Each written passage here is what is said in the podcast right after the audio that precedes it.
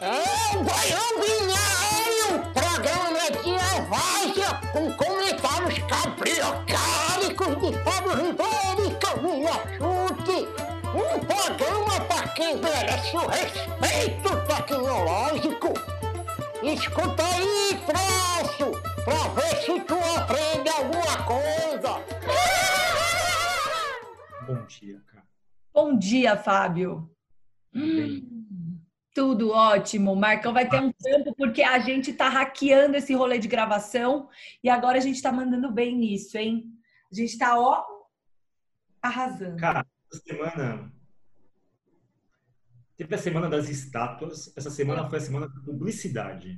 Ah, Cada semana a mídia meio que elege assuntos que ela vai meio que, obviamente, ali especular. A gente falou muito de estátuas, de símbolos que estão vinculados ao racismo, enfim. Até a música dos Beatles, Penny Lane, está sob julgamento, porque dizem que Penny Lane, a, o Penny de Penny Lane era um, uma pessoa envolvida com atividades escravagistas. Então, há quem diga que a, estão até pensando em sei lá, trocar o nome da música, não, porque não tem mais como fazer isso, mas trocar o nome da rua, que deu origem à música Penny Lane dos Beatles. Mas, enfim, essa discussão está acontecendo. E está acontecendo agora uma discussão, cara, várias empresas estão revendo as suas propagandas, né? sim. Mas aqui a gente tem duas vertentes. Tem empresas que estão se aproveitando para fazer propagandas alarmistas na pandemia, e aqui nesse essa reportagem do Wall Street Journal, eles colocam aqui, Corona coronavirus advices everywhere. This was the same with the Spanish flu. Ou seja, isso já acontecia na época da gripe espanhola, das empresas meio que aproveitarem. Isso é uma compilação bem interessante de como as empresas aproveitaram a gripe espanhola. Então, a gente tem aqui, é, enfim, tem aqui as filas das pessoas, né? Como é, elas estavam... Olha que, que imagem icônica, né? Das pessoas com máscaras ali em 1918. Ah, Wear your mask aqui, você viu aqui? ah, influenza. Ah. É, e aí, você bem, sabe que é parecido, Fá, por exemplo, com o contágio, né? Eu vi recentemente o contágio e eles é, é muito louco como o filme é de 2011, mas é exatamente a mesma coisa. Tipo, o cara vai pro jornal ao vivo pedir isolamento, distanciamento social, a médica vai lá e tem que pôr máscara, eles tentam traquear as pessoas. Então, é muito louco como no fundo, no fundo, a gente ainda não tinha vivido isso, mas isso segue um padrão, né? sim. E aqui você vê que tinha lá as, as curas mágicas, tipo É. a influenza vai matar todo mundo, toma isso daqui, toma aquilo ali, as propagandas mais dramáticas aqui. Aqui outras já botavam um negócio um pouco mais soft, mas mesmo assim, é, todo o marketing ali era voltado para você meio que aumentar sua resistência corporal, seu metabolismo, para você ficar preparado para os efeitos da influenza, ou seja, propagandas de um ano, de 100 anos atrás. Né? Aqui você tem a Pluto Water, que tinha propriedades laxativas aqui, que era meio que, enfim, usada para você ficar mais magrinho e tal, mas na epidemia ela foi usada como uma das coisas aí que ajudava no combate, enfim. Água Pluto, o que, que deve ser água Pluto? A gente fica imaginando o que, que é. Vou tomar água Mano, não Pluto. consigo nem imaginar como é que alguém bebe água puto. Meu Deus. Mas as propagandas, aliás, puta, eu sou apaixonado pela parte de design dessas propagandas, mas enfim. Aí você tem várias coisas, enfim, todo mundo usava uma série de, de desse alarmismo para você vender produto. Isso está acontecendo de alguma forma de novo, né? Está acontecendo exatamente, mas isso não é, não é novo, assim. A gente vive na lei do eterno retorno de Nietzsche e a gente continua fazendo as mesmas coisas que a gente sempre fez na história, obviamente com um pouquinho mais de, de Photoshop, um pouquinho mais de requinte de design, mas Tá pouco todo mundo, assim, obviamente, já tinha essa perspectiva de propagandas que já usavam. de aproveitar a oportunidade. Sim, aqui, olha, para você meio que se recuperar, depois restaurar o seu sangue depois da, do Covid ou da gripe espanhola, tome aqui o seu, sei lá, se é biotônico fontora da época esse negócio. Mas, enfim, tinha de tudo, cara. Tinha de tudo é, sobre propaganda. Na verdade, a gente não mudou muito em relação a isso, né? A gente faz as mesmas coisas e a questão toda aqui. E É, aí a vou, vai diferenciar também, né, Fá? No contágio tem um poder lá. Você esse, lembra? aqui, esse é o que me chamou mais atenção. Be a nurse. Aprende... Learning at home. Mas Olha isso. Era por carta? Our system in is endorsed by Live. Low tuition.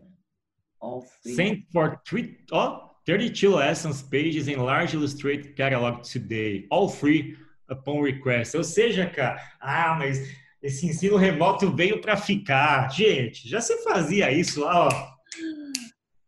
100 anos atrás, cara. 120 anos atrás já fazia o Learn Home, cara. Ninguém inventa nada, cara. Eu tô chocada. Chicago School of Nursing. Eu tô chocada. Você vê, né? Você aí, toda modernosa. Nossa, tô revolucionando o ensino remoto. Ah, cara. E olha isso aqui, cara. Olha essa mensagem. Eu acho que isso é até hoje. Sabe? Think before your telephone. Is, is this a necessary call? Ou seja, há 120 anos que a gente esse, esse negócio de fazer reunião, tipo, tem que existir essa reunião? Essa reunião pode ser um e-mail, não é aquela camisa famosa que estão. Meu Deus!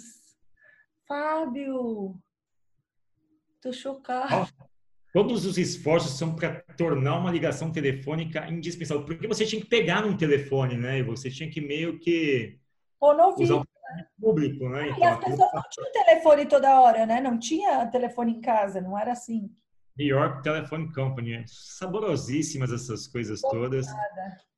Mas, enfim, cara, a gente começou a sacar que as coisas não são tão assim, assim, em termos de publicidade e coisas, as coisas meio que tão igual. A, a, publicidade não mudou, talvez porque o cérebro humano e a nossa tomada de decisão não tenha mudado. Aí voltando para o marketing, Kai, aí por que, que a gente está falando de marketing? Né? Pô, porque marketing envolve posicionamento de marca.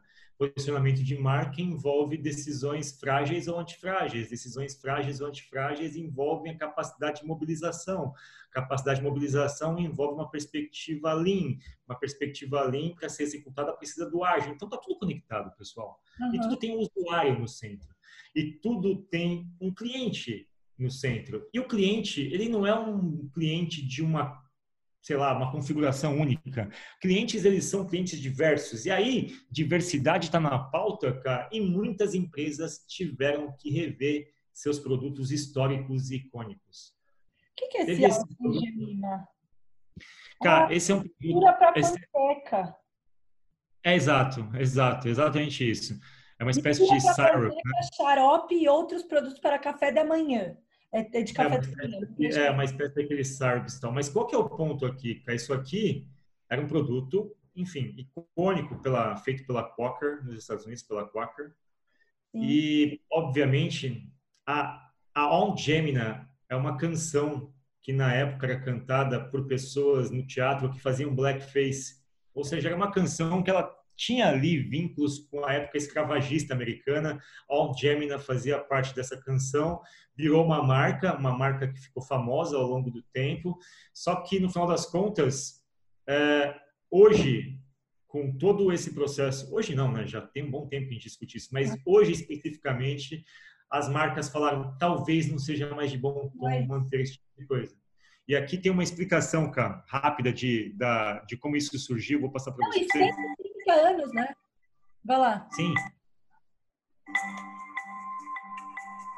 A Quaker que é da Pepsi. Né? Eles estão decidindo aposentar a marca porque ela tem origem nesse no, no racismo. It was inspired né? by a popular song called Old Aunt Jemima that was typically performed in minstrel shows by a white man in blackface. E aí, com o processo. É, era, era feita uma espécie de stand-up que os brancos faziam, se vestindo, enfim, pintando a cara de negro, ou seja, tem características racistas, né? E aí, a Uncle Ben's também está revendo suas propagandas. É, enfim, até acho que eu vi, se não me engano, uma marca de sorvete chamada Esquimó também vai revisar. Some of these iconic brands that sort of have drawn on racial stereotypes really doing some soul searching right now.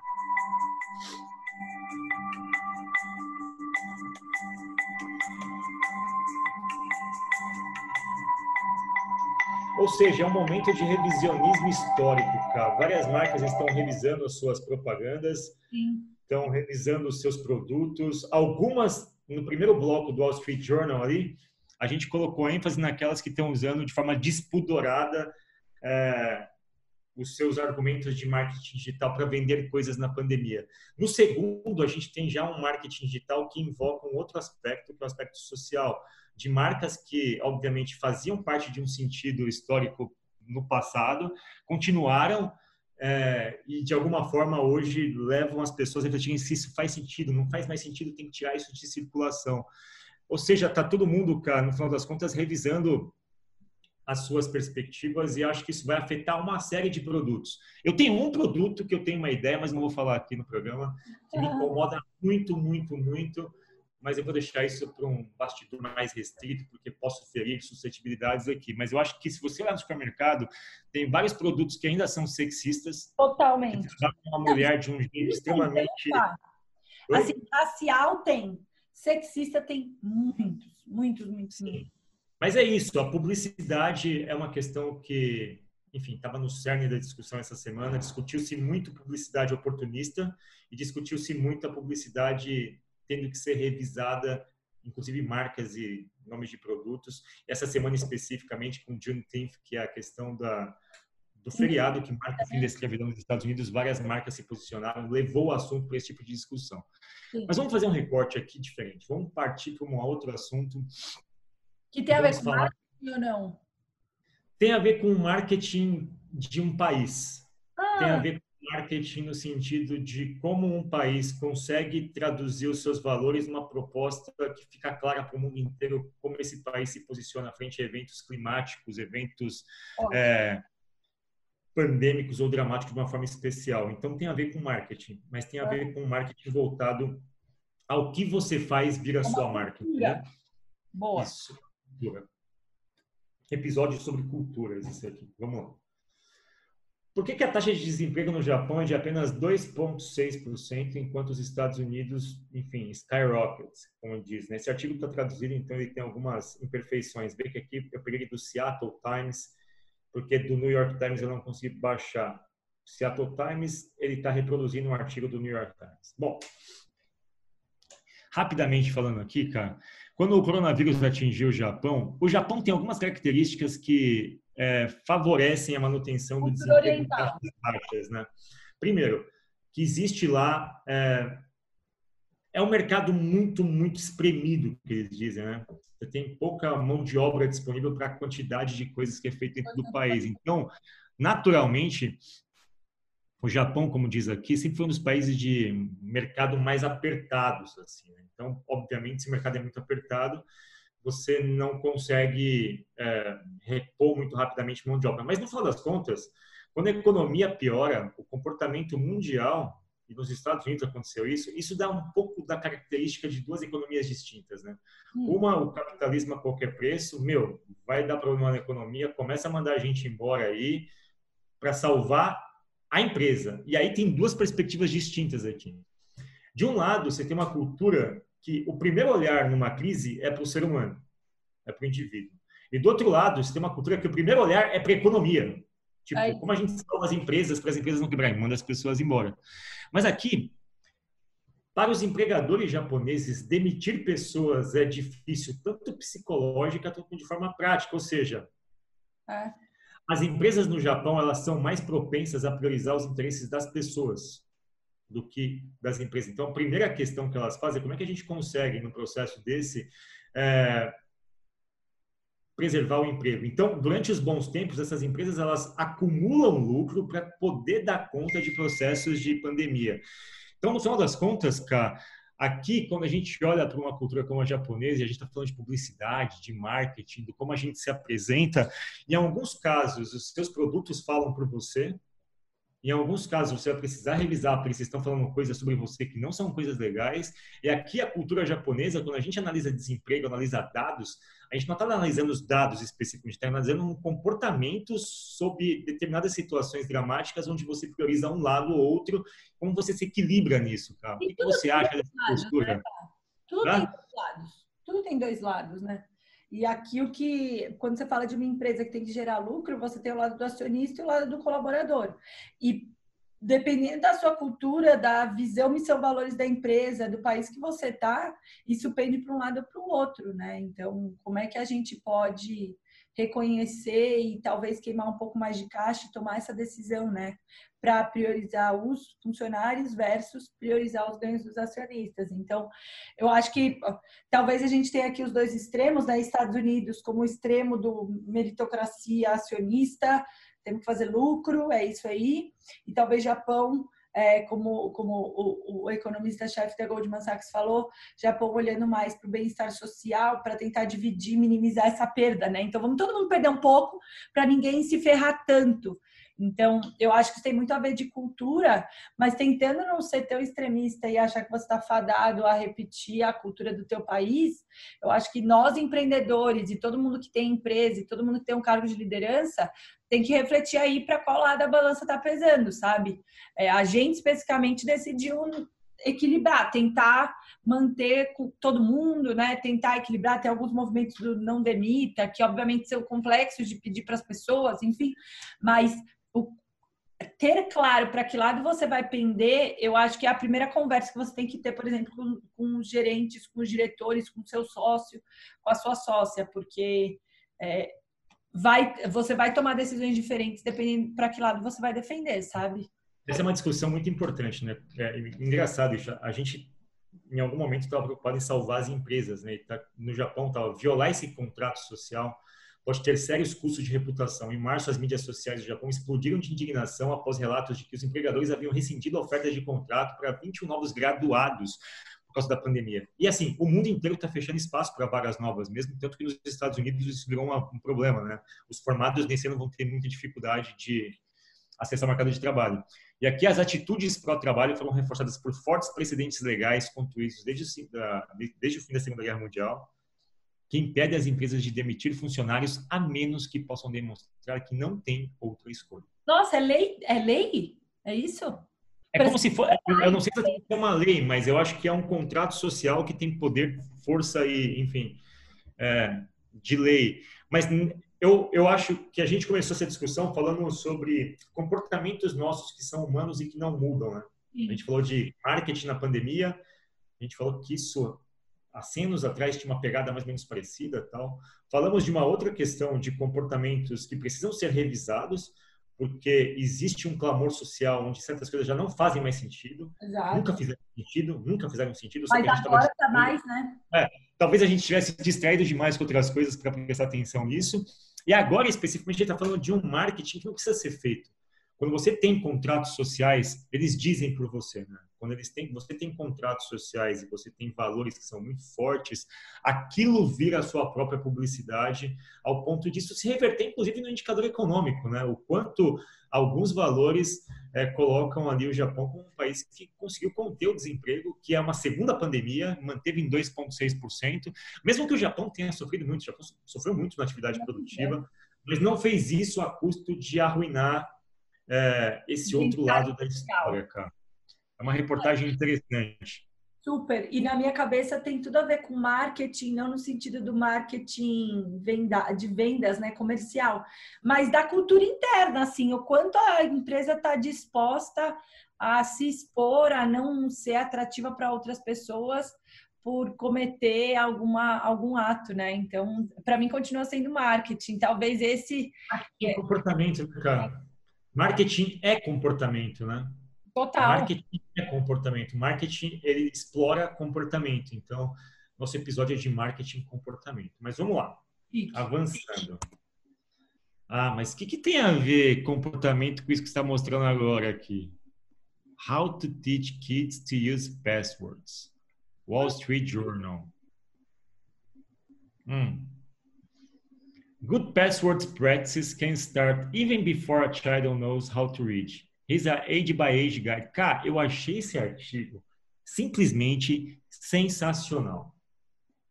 É um artigo de pensamento computacional isso daqui, que fala como é que a gente pode ensinar através das senhas, da prática de uso de senhas, tecnologia para as crianças. Só que o Wall Street Journal cortou o meu barato, não deixou eu ler o artigo. Aí eu procurei How to Teach Kids to Use Password, porque o Wall Street Journal redistribui seus artigos para outros jornais que têm menos é, obviamente, compromissos assim com payroll. Aí eu peguei esse mesmo artigo do Wall Street Journal ha, no The APK Metro. Olha como ele é hacker! Não, não driblei, não fiz nada de errado aqui, Gostei. só peguei mesmo artigo num outro veículo. Mas beleza. Como ensinar adultos a hackear os paywalls. Essa é boa, essa matéria. Sim. E aqui, is essential to show children good passwords IGN. Não sei como eu pronunciei isso, a Bia podia me ajudar.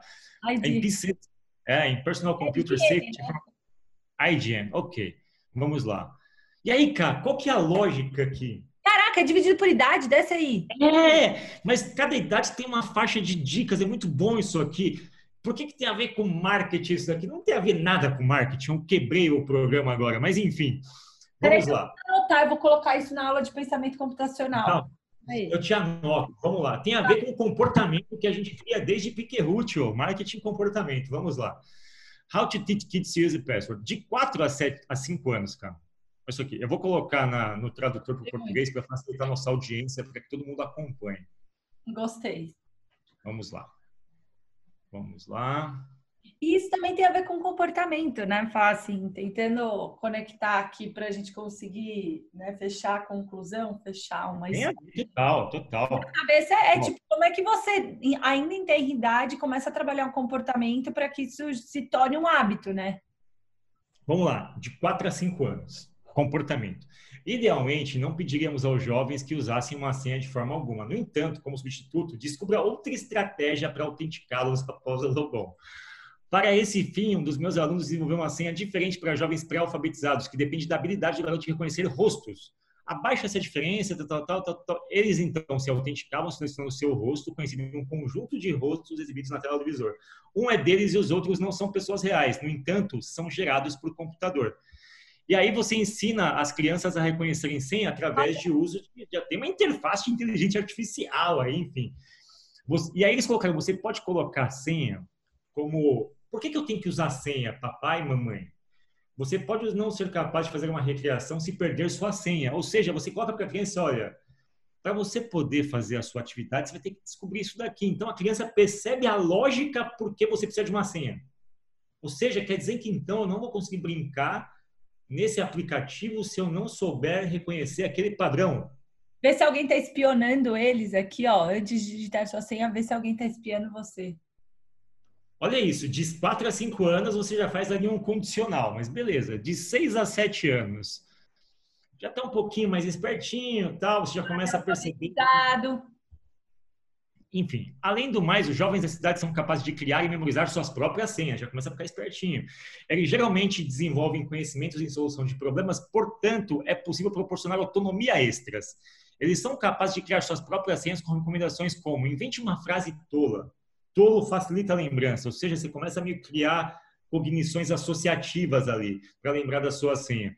Então, eles desenvolvem uma experiência adicional em metacognição. Podemos informá-los a criar uma senha. Antes e enquanto você digita a sua senha, verifique se ninguém está, está espreitando. Ou seja, é, ó, o, mundo já, o mundo já não é essa coisa aí, não. Então, já cria uma meta-associação para você lembrar aí.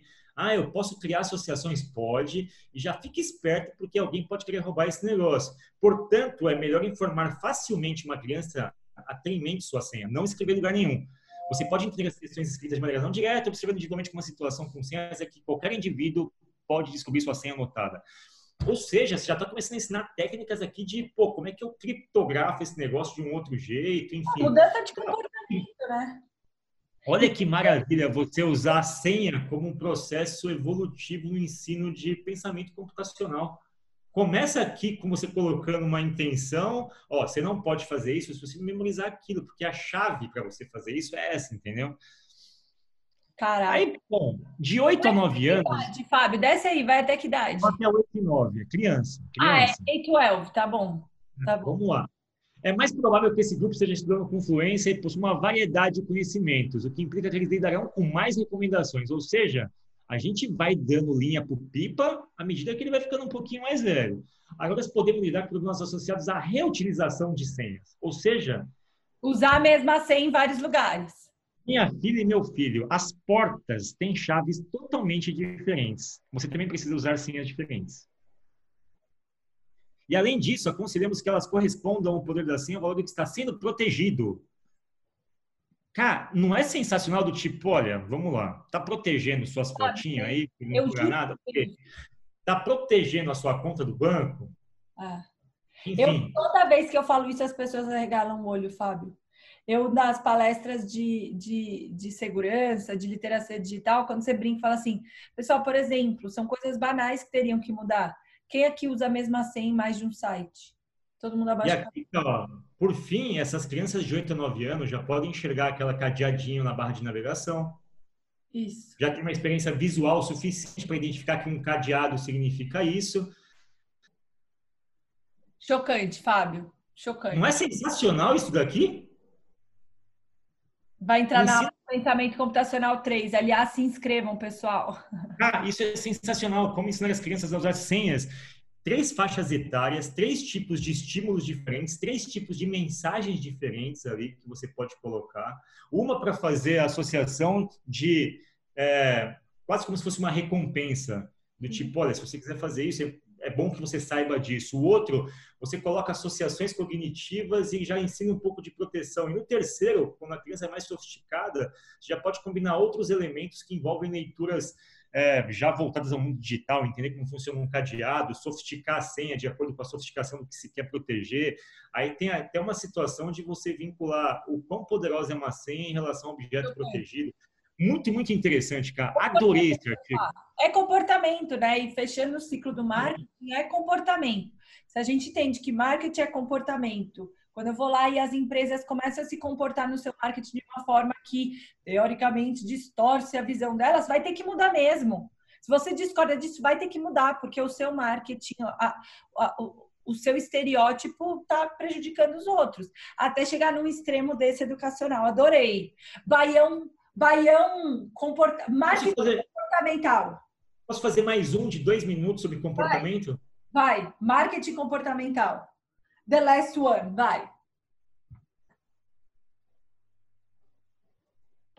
É. Tá vendo, cara? Aham. Uhum. Mas desce um pouquinho só pra gente ver. Que Inequidade. Cara, é assim, e aí de novo é pensamento, cara, isso aqui é pensamento computacional com economia, com sociologia, cara. A gente tem que usar isso nas nossas aulas. Porque você ensina pensamentos como inequidade, igualdade e justiça, não deixam de ser comportamentos é lógicos. Equidade, igualdade, é, é isso aí. Igualdade, equidade e justiça, não deixam de ser comportamentos que envolvem certa lógica. Quando você fala que inequidade de forma lógica num sistema é o que está acontecendo no quadrinho 1 Igualdade acontece quando você vê o quadrinho 2. Tipo, Justiça. você dá as mesmas condições, só que as pessoas têm barreiras diferentes. Equidade Sim. é quando você dá condições diferentes para pessoas que têm barreiras diferentes. E justiça Não, e aqui, é quando você é. conserta o, o cerne. Exato, exato, exato. Os iniguais ali no primeiro, né? Os, as, as, os, desajustes, né? Só cai de um lado, a outra parte, tá, vamos colocar uma escadinha de cada lado, mas do meu tem mais fruta. É, não, a, a tá torta, você ainda tem méritos, né? Igualdade num cenário de, de, de desigualdade, você parte de linhas diferentes. Então, não adianta você dar a mesma condição para todo mundo, porque eu tenho, eu parto de um lugar diferente. Isso. Então tem desigualdade no quadrinho 1, um, igualdade no quadrinho 2, ou seja, duas mesmas, as mesmas ferramentas. A gente tem equidade no terceiro, que a gente está. Não basta dar a mesma. Se alguém precisa de um esforço a mais ali, uma escada um pouquinho maior para poder acessar uma parte maior da árvore, tem que aumentar a escada. E justiça é quando você tem o equilíbrio de todas essas partes, né, cara? As mesmas é. ferramentas, a mesma distribuição para os dois lados. Mas o que, que eu acho interessante nisso tudo? É lindo, né? Linda. Adorei. E aí virou uma febre. Virou uma febre. Começaram a usar várias coisas para explicar aqui, tá vendo? Uhum. A esquerda, a igualdade. Ou seja, todo mundo com os mesmos caixotinhos vendo um jogo de beisebol. A é. direita, a equidade, é quando você compensa as deficiências, no caso ali a altura, dando caixinhas um pouco maiores para as pessoas. Isso. Aí você tem outros aqui. Tem alguns que já começam a usar o negócio mais, já começam a fazer mais a realidade aqui. Já tem gente que começa a fazer algumas coisas mais é politicamente, politicamente a ideologia veio para o quadrinho, mas assim, sharing. Cara, eu achei isso aqui poderosíssimo, sabe? Muito poderoso, sabe por quê? Porque, de novo, a gente está falando de ensino de crianças, de pensamento computacional, de alguns contextos onde algumas coisas ficam mais fáceis pela gestão visual. Ao mesmo tempo, gestão visual é muito poderoso para explicar conceitos que são conceitos de lógica social, inclusive, né? Não existe só lógica e pensamento computacional, né? Tem um pensamento analógico, um pensamento digital, tem um pensamento social também aqui, digamos. É isso. Perfeito. Adorei. E é comportamento, né? Porque quando chega pelo seu olho, né, via gestão visual, é mais fácil de hackear esse comportamento, né? Você te choca um pouco em última instância e você salva essa imagem, porque o seu cérebro já processa isso como uma imagem. Muito bom, gostei muito. Exato, Cá. Foi esse o nosso episódio de hoje, então, sobre comportamento, marketing, a evolução social, de como os nossos comportamentos são moldados, de como o marketing, o marketing de oportunismo sempre vai existir, de como alguns tipos de marketing precisam rever suas posições frente a, a, a os assuntos que a sociedade hoje discute e, e endereça como importantes e sempre endereçou, só que a gente não estava preocupado com isso no passado. E a gente ensinou ali como a gente pode já educar as crianças alguns atributos de comportamentos que quando elas ficarem é, adultas, elas vão poder coordenar equipes de marketing mais sensíveis e expor e repassar conhecimento de um jeito mais sensível também. Então, temos aqui comportamento, sensibilidades, marketing, educação, tá tudo misturado, cara. Adorei, muito bom. É, é, um super episódio. Super.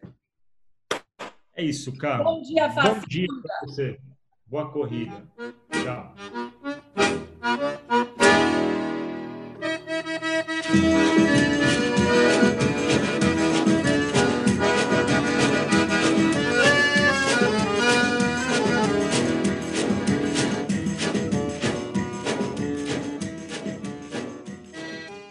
Esse podcast foi produzido pela Mastertech.